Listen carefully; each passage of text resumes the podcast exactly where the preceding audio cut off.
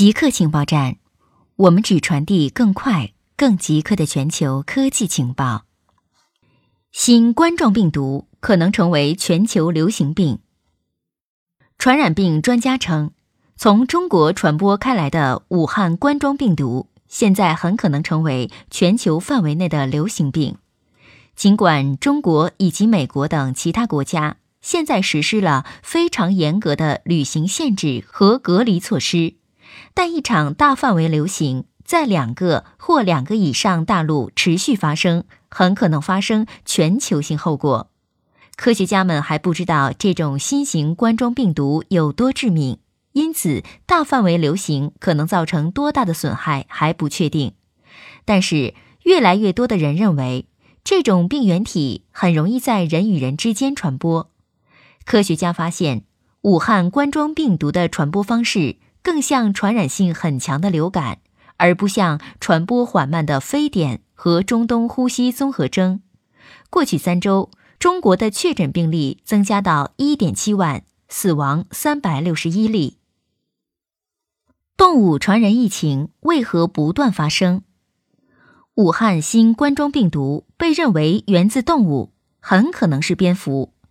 这不是第一次人类从动物身上感染疾病。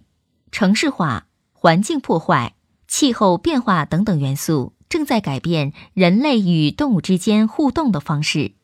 未来，它可能成为更大的问题。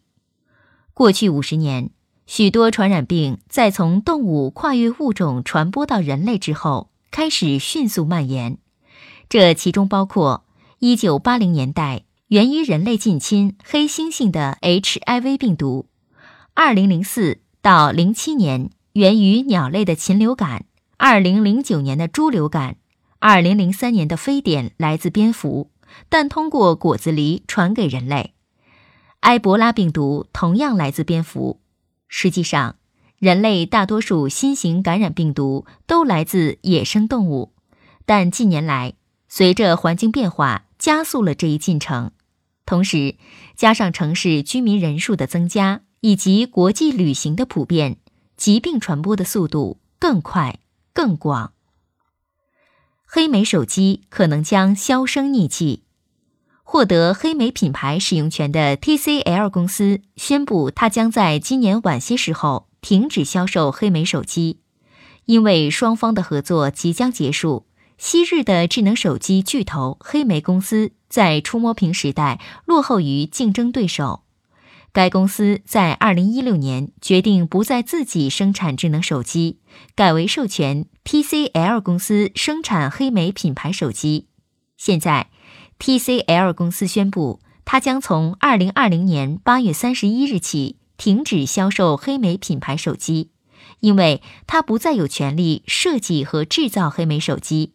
现在的黑莓手机会继续提供支持。核爆留下的放射性同位素曝光日期造假的陈年威士忌，陈年威士忌造价不菲。二零一八年，超过十万瓶苏格兰威士忌拍卖出售，总价四千九百万美元。其中最昂贵的是一九二六年产的麦卡伦瓦莱里奥阿达米威士忌，售价超过一百万美元。但你如何确定陈年威士忌的日期是真的？如何识别日期伪造的威士忌？一种方法是利用1950年代和1960年代地面核弹测试留下的放射性残余。核弹会在爆炸后向大气层释放放射性同位素碳十四，碳十四会被动植物吸收，在有机体死亡后开始衰减。制造蒸馏威士忌的大麦中会留下碳十四的痕迹。碳十四的衰减率是已知的。通过计算碳十四的含量，科学家可以判断威士忌是核时代前还是在核时代后制造的。研究报告发表在《放射性碳》期刊上。在研究人员的测试中，大约一半的威士忌已经没有标记的那么悠久。如一瓶号称1863年产的威士忌。实际上是在二零零七到二零一四年之间制造的。固定时间，固定地点，我们下次再见。